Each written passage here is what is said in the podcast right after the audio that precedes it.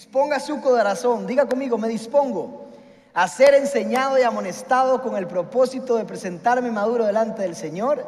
La gracia del Señor abre las puertas y el carácter las mantiene abiertas. Hoy va a ser una mañana poderosa del Espíritu. ¿Cuánto lo creen? Usted no vino a perder el tiempo, vino a ser lleno de Él y a salir diferente, ¿verdad que sí? Bien, empezamos. Hoy estamos con la tercera parte, estoy en una serie, la tercera parte de acceso directo, ¿ok? Eh, en esta parte hemos visto obviamente dos y en esta parte vamos a continuar con el lugar santo. ¿Qué estamos hablando? Estamos hablando de cómo accesar a la presencia de Dios, ¿sí? Todos queremos accesar a la presencia de Dios, ¿verdad que sí? ¿Quién no quiere estar en la presencia de Dios? Pero, siempre hay un pero, eh, se nos ha olvidado o hemos olvidado ciertas cosas que el Señor nos enseñó en su palabra, que nos dejó en su palabra. Entonces estamos haciendo un viaje por el tabernáculo. Lo más importante es el tabernáculo de Dios, no de Moisés ni de los judíos. Fue idea de Dios ubicar un tabernáculo en el centro del campamento. ¿Por qué? Porque Dios quería habitar entre su pueblo, como ahora lo sigue queriendo hacer. ¿Ok? Entonces fue idea de Dios poner una tienda de campaña, un tabernáculo. Muy bien. Entonces, eh, cuando Él pone el tabernáculo, les dice los accesorios que van a ver, las medidas, los materiales exactos para ese tabernáculo, porque todo tiene un propósito. Pónganme atención, el tabernáculo se trata de descubrir quién es Dios y la segunda cosa es cómo accesar a Él. El tabernáculo se trata de descubrir cómo y quién es Dios y cómo accesamos a Él. Entonces es un ejemplo muy gráfico para poder llegar a la presencia de Dios. ¿Por qué? No son métodos ni pasos que tengo que hacer un checklist. Acuérdense, lo más importante es que es una actitud del corazón que se tiene que haber reflejado aquí adentro. Recuerde, Dios juzga las intenciones, los motivos de su corazón. Entonces, ese tabernáculo ya no tenemos que tener una tienda de campaña y seguir pasos, pero esos pasos se tienen que ver reflejados aquí adentro. Cuando se ven reflejados, accesamos y entendemos quién es Él. ¿Bien? Ok, entonces póngame la foto del tabernáculo, por favor. Vamos por la tercera parte, como les dije. En primera enseñanza vimos el atrio, el patio, hablamos del acceso, hablamos del altar de la ofrenda quemada, el altar del sacrificio, hablamos del lavacro, de la fuente de bronce. En el segunda enseñanza entramos al lugar santo y en el lugar santo vimos acerca de la mesa del pan de la proposición y solo mantuvimos ahí en esa segunda enseñanza. Ahora hoy vamos a hablar del candelabro de oro y el altar de incienso. Ahí dice candelero, algunos teólogos no les gusta llamarlo candelero porque no es una candela, es una lámpara, ya lo vamos a ver. Y entonces vamos a hablar de ese candelabro y vamos a hablar del altar de incienso para finalizar el lugar santo. ¿Ok? Entonces, recuerden, el patio era un lugar público, el lugar santo era un lugar íntimo. El patio es un lugar ruidoso, el lugar santo es un lugar silencioso y quieto. Aquel, el patio huele a sangre quemada, huele a sacrificio. Aquí huele a pan recién horneado y huele a incienso. Un incienso especial que Dios hizo. ¿Ok? Entonces es muy diferente. El patio fue hecho para ministrar en público.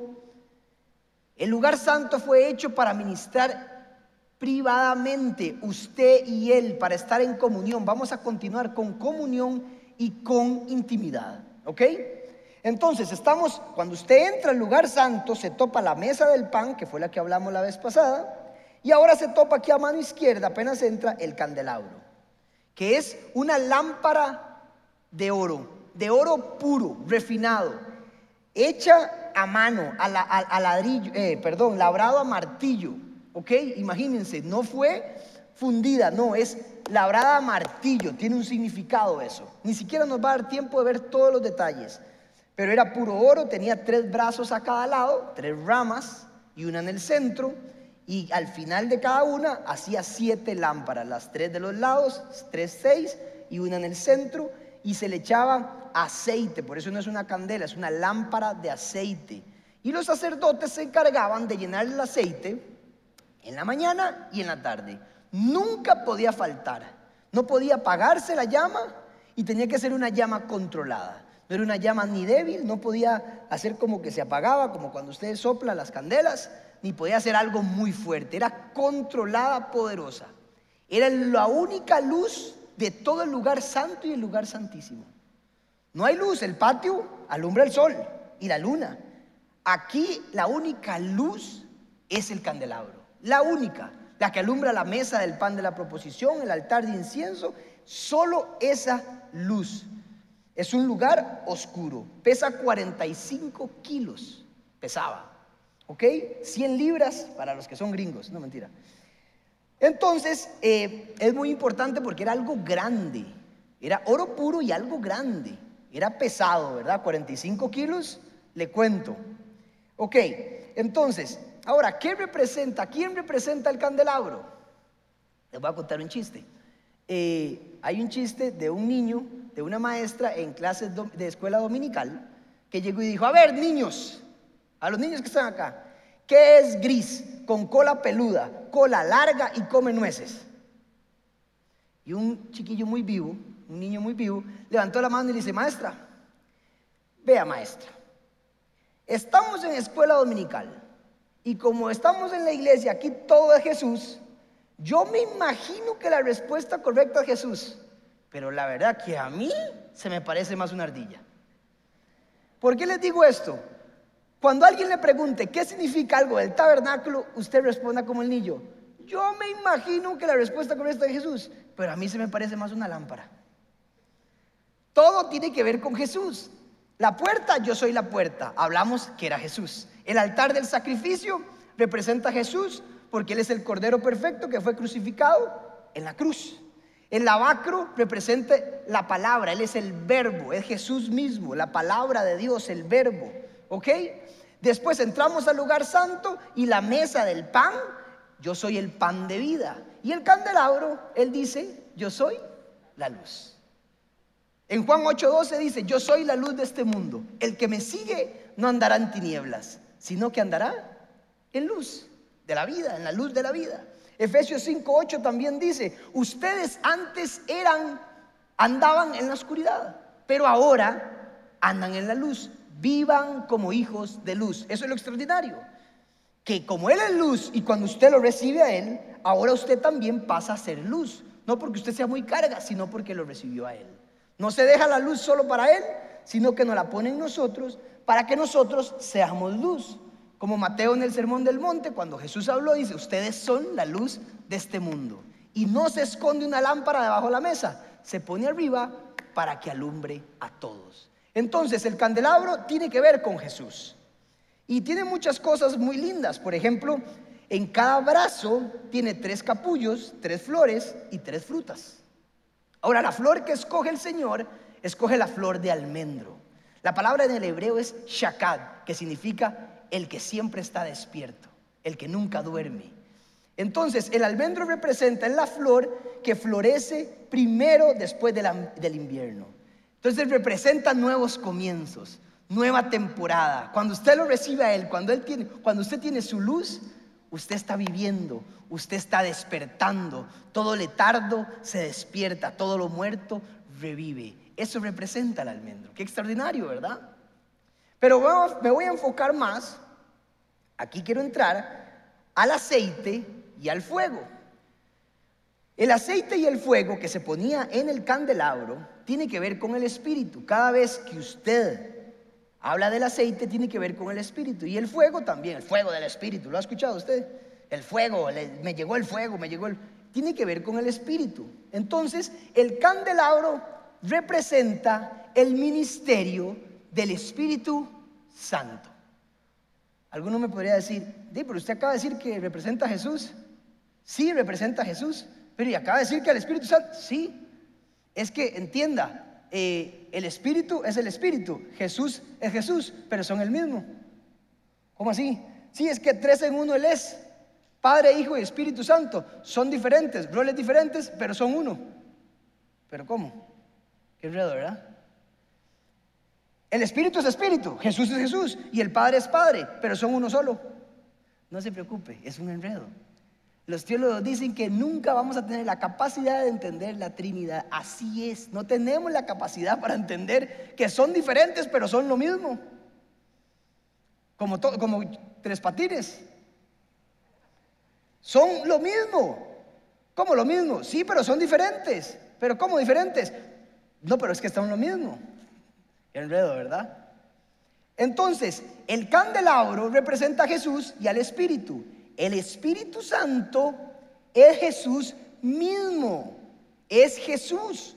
No es diferente. Uno solo es. Pero son diferentes. pero es Jesús. Cuando usted una vez dijo, ¿qué tuani sería ver a Jesús aquí caminar? Pues le digo, Jesús está. Es más, dijo, les conviene que yo me vaya.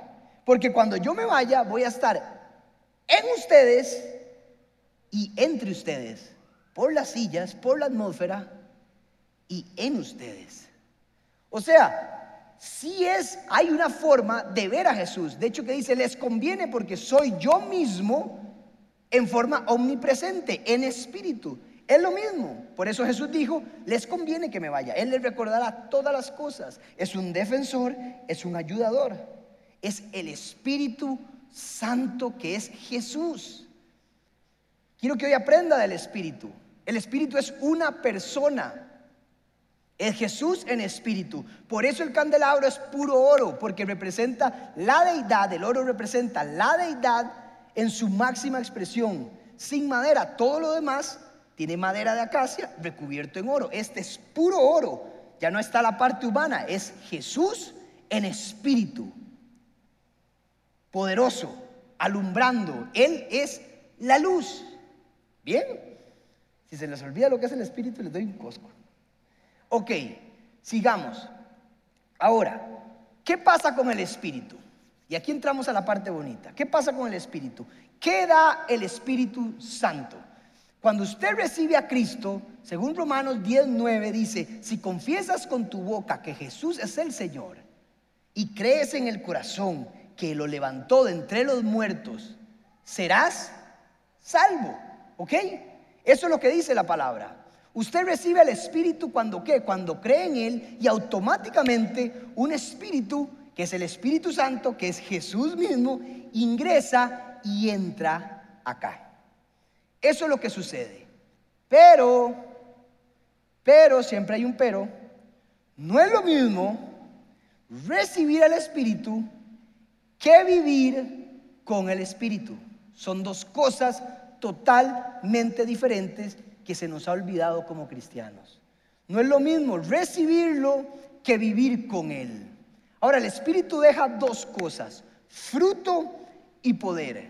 Lo que pasa es que la gente que lo recibió, también la palabra dice que hay una posibilidad para nada más tenerlo ahí, pero nunca usarlo. Dice, no contristes al Espíritu. ¿Qué significa la palabra contristar? Literal, para que todos lo entiendan, hasta los niños, es agarrar al Espíritu, meterlo en una gaveta del closet y cerrar. Es como que si usted lo recibiera en su corazón y lo pone escondido en algún lugar. Puede vivir con él, se va a ir, no se va. Ahí está, sigue, sigue, sigue siendo salvo, sí, ahí está. Pero no significa que usted está viviendo con él. Ahora, lo importante de vivir con él y no solo recibirlo es que el Espíritu da dos cosas. Frutos y poder. Si usted apunta, da dos cosas, fruto y poder. Vamos a hablar de la primera. ¿Qué es el fruto del Espíritu Santo?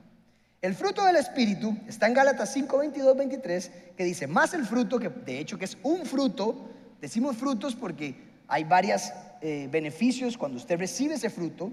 El fruto del Espíritu es amor, gozo, paz, paciencia, benignidad, bondad, mansedumbre, templanza fe, dominio propio. Ese es el fruto del Espíritu. Ahora, ¿a cuántos les conviene tener el fruto? El problema es que ese fruto, aquí viene la revelación, ese fruto no sale por recibirlo. Ese fruto no sale por creer. Ese fruto sale producto de algo. Y le voy a decir qué es. Intimidad y comunión. Se lo voy a poner más fácil. Valeria y yo, aquí está mi esposa hermosa, cuando tenemos intimidad, producimos un fruto que es Roberto, Robertaico, el que está ahí. Los amigos le pusieron Robertaico. Tiene dos años y medio y ya le pusieron apodo. ¿Pueden creer? Robertiño ahí salió de la intimidad de Valeria y mía. Y ahí está Daniel en la panza, el próximo que en dos meses nace. Hay descendencia. Ese es el fruto de la intimidad de Vale y Andrés. ¿Cómo se produce el fruto con el Espíritu? De la misma manera. Cuando tengo intimidad con el Espíritu, entonces sale el fruto que es paz, amor, gozo, benignidad, paciencia, templanza, dominio propio, etcétera, etcétera, etcétera.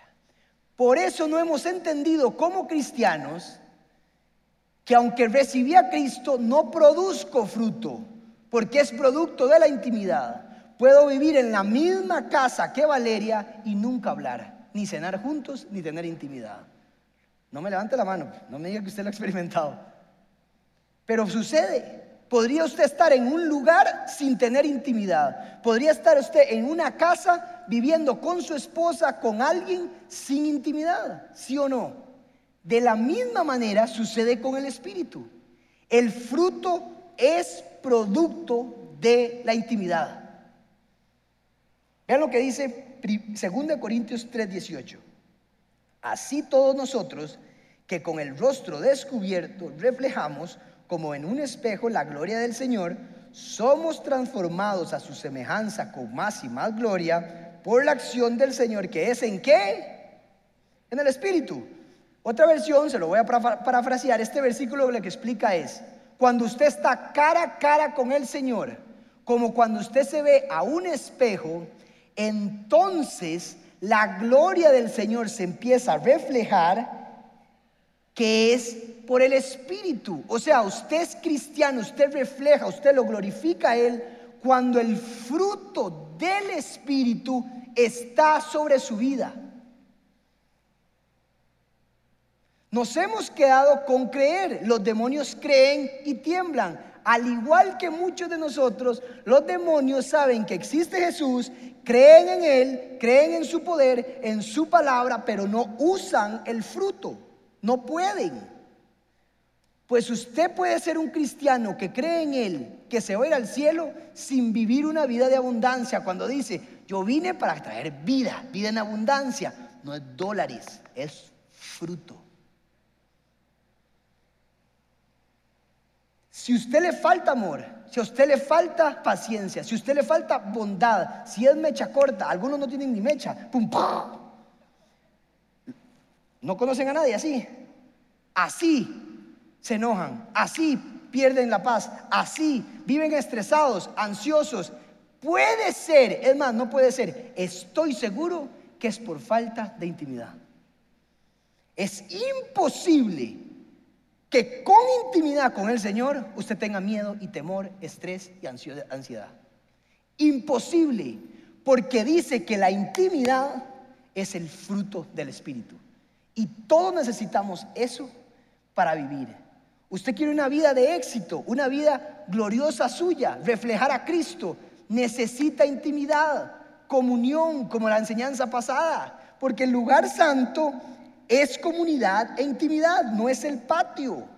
Usted viene a la iglesia a celebrar lo que sucedió durante toda la semana. Usted brinca y alaba. Usted no viene a tener intimidad aquí. Esto es para celebrar, dijo el Señor. Únanse a celebrar con acción de gracias lo que sucede en ustedes. Pero la intimidad es suya y del Espíritu, con Jesús. Por eso estamos teniendo cristianos que no vemos avance. Por eso vive usted en ansiedad, por eso vivimos en estrés, porque no hay fruto. El fruto es el verdadero, lo que necesita cualquier ser humano para vivir en gozo. ¿Se ha levantado usted en gozo todas las mañanas? Les digo algo, yo me levanto en gozo. Todas las mañanas estoy feliz. ¿Sí o no? Gracias. ¿Cómo me deja mal? Es en serio. Y estoy seguro que es por el fruto del Espíritu, no porque Andrés sea muy carga. Él produce fruto. Vean lo que dice Juan 15, 4 al 5. Permanezcan en mí y yo permaneceré en ustedes. Así como ninguna rama puede dar fruto por sí misma, sino que tiene que permanecer en la vid, así tampoco ustedes pueden dar fruto si, si no permanecen en mí. Yo soy la vid, dice el Señor, y ustedes las ramas. El que permanece en mí como yo en él, dará mucho fruto. Separado de mí, no pueden ustedes hacer nada revelación. ¿Saben qué significa permanecer? Permanecer es igual a intimidad. Permanecer es igual a comunión. No tiene nada que ver con recibir a Cristo. Por eso seguimos igual. Cuando usted tiene un fruto del Espíritu, todos los que están a su alrededor se benefician. Su esposa, sus amigos, su trabajo se beneficia. Todo mundo lo nota porque el fruto es lo que necesitamos. Es lo que cambia su vida. Ese es el candelabro. No es una sola luz, es más que luz, es fruto para usted y para mí.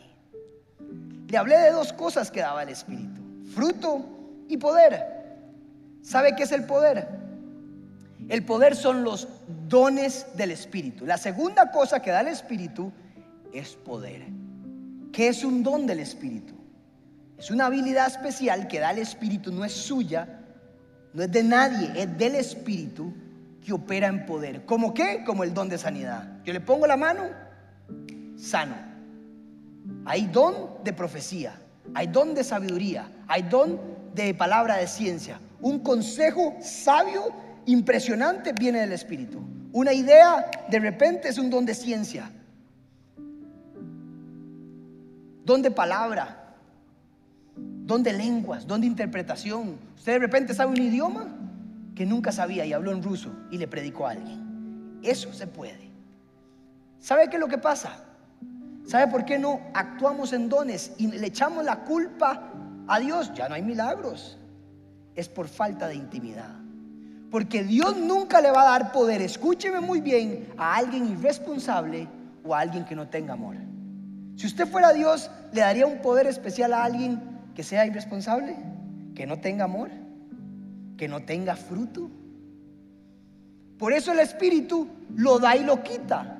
Porque Él decidió, sí, hay veces que operamos en dones, aun cuando no estamos bien, pero de vez en cuando y lo quita. Porque imagínese para Él es dejarle ese poder a usted permanente sabiendo que usted no está en intimidad con Él porque puede ser peligroso hasta para usted mismo, porque el orgullo crece. ¿Cuántos pastores con tanto poder el Señor se los quitó? Te hizo daño el poder. Porque si no hay fruto, por eso da las dos, fruto y poder. Pero no es culpa del Señor que no haya milagros. Eso es lo diferente del Espíritu, que hay milagros, hay un poder sobrenatural. ¿Sabe de quién es culpa? Suya y mía, por no haber intimidad. Si yo confío en mi hermano Federico, ¿por qué? Porque lo veo siempre, porque sé quién es, porque está en intimidad conmigo. Le, confío lo que sea. Si él fuera alejado, si nunca hubiéramos tenido relación, yo no podría confiar en alguien que no veo. Menos si soy Dios para darle un poder a alguien. El poder sin responsabilidad es peligroso hasta para usted mismo. Por eso Él lo da y lo quita. Pero Dios no quiere eso. Él quiere que usted tenga los dones todo el tiempo. La falta de intimidad hace que no veamos milagros. Por usted y por mí es porque eso que no se ven milagros. Pero el Espíritu trae fruto y poder para que en la iglesia se vea algo diferente, don de sanidad. Todos aquí estarían sanos con intimidad. Todos, ni una sola pastilla más pero pues somos cristianos, creyentes, no de intimidad y comunión. Si usted después de esta serie no ha entendido que la comunión y la intimidad es lo que más quiere Dios en su vida, no sé qué más hacer. Por eso le dije que esta enseñanza cambió mi vida y espero que a usted también. Todas estas enseñanzas, el tabernáculo, ver, Dios está en la intimidad y quiere que usted produzca algo, el fruto de Él y el poder viva para siempre. Si nos usa a veces. A mí me dicen, ¿cuál, ¿cuáles dones tiene usted? yo, no importa, por si no son míos. Uno no debería decir, venga, miércoles de profecía. Mentira. ¿Acaso usted sabe cuándo va a tener profecía? Si es del Espíritu. Pero estaría muchísimo más seguro si tuviera una intimidad diaria que por el que yo ore, el Señor va a estar ahí usándome, sea sanidad, sea donde ciencia, sea de donde lo que sea. Porque Él confía a los que dan fruto primero. Si usted tiene amor, Él le va a decir, agarre mi poder. Porque es primero el fruto que el poder. Por eso van de la mano no es uno solo.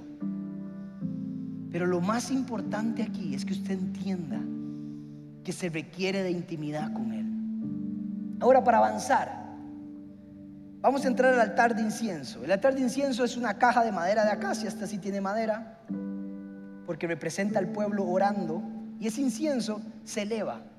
¿Qué representa la oración del pueblo? Dos cosas le voy a enseñar de la oración. Por favor, póngame atención, esto es revelación. Por cultura no sabemos orar. ¿Sabe qué es orar? Orar tiene dos cosas. Hablar y escuchar. Hablar y escuchar. Cristiano que habla a Dios, mala comunicación, que solo habla. Cristiano que solo lee la palabra, mala comunicación. Tiene que haber las dos, es un momento íntimo. En el altar de incienso, véame, Éxodo 36 dice, pon el altar frente a la cortina que está ante el arca del pacto, es decir, ante el propiciatorio que está sobre el arca, que es donde yo me reuniré contigo. Ahí fue cuando se le apareció al ángel en el altar de incienso, el ángel a Zacarías, el sacerdote Zacarías, que era el papá de Juan el Bautista, que le dijo, tu hijo le va a abrir el camino al Mesías. El Señor dijo, en el altar voy a hablar Vamos a entablar una conversación, es hablar y escuchar. No es, gracias Señor por los alimentos, amén. Ni ore si quiere. No es, Padre, qué lindo esto, papá. No es eso. Es de un momento de intimidad, sacar una cita con Él. Recuerde el tabernáculo. En el lugar santo es donde Dios habla, no en el patio. Nunca se apareció nadie en el patio, se apareció en un momento íntimo. Nunca le va a hablar si usted no saca una cita con él. Si no hay intimidad, si no hay comunión, va a ser difícil que usted establezca una conversación con él. Usted agarra su palabra, lee un versículo, uno, dos, tres máximo, y medita sobre él. Habla sobre eso lo, mete, y lo, lo analiza en su vida. Hace una retrospectiva de su vida. ¿Cómo estoy en esto? Lo transfiero a mi esposa, lo transfiero a mis hijos, al trabajo. Hablo con él. ¿Qué más me vas a decir? Eso es conversar con él. Lo alaba, lo adora, se queda callado, deja el celular en otro lado, la computadora en otro lado. Es una cita. ¿Le ha pasado que la esposa le dice, estás aquí, pero nunca estás aquí? Yo lo que quiero es tiempo de calidad. El lenguaje de amor del Señor es tiempo de calidad. Es pasar con Él. No es una oración ni leer por leer. Es orar, conversar. Eso es lo que produce el fruto. Permanecer significa intimidad. Por eso estamos tan mal porque creemos, nada más creemos y creemos en Jesús y está bien. Pero eso no es suficiente para una sociedad, no es suficiente para su vida. Su vida necesita fruto y poder. Y solo se obtiene en la intimidad, orando y conversando, con el candelabro y con el altar de incienso. Porque Él es una luz, sí, pero Él es más que luz. Él es fruto y poder. Amén. ¿Les parece? Cierre sus ojos ahí donde está.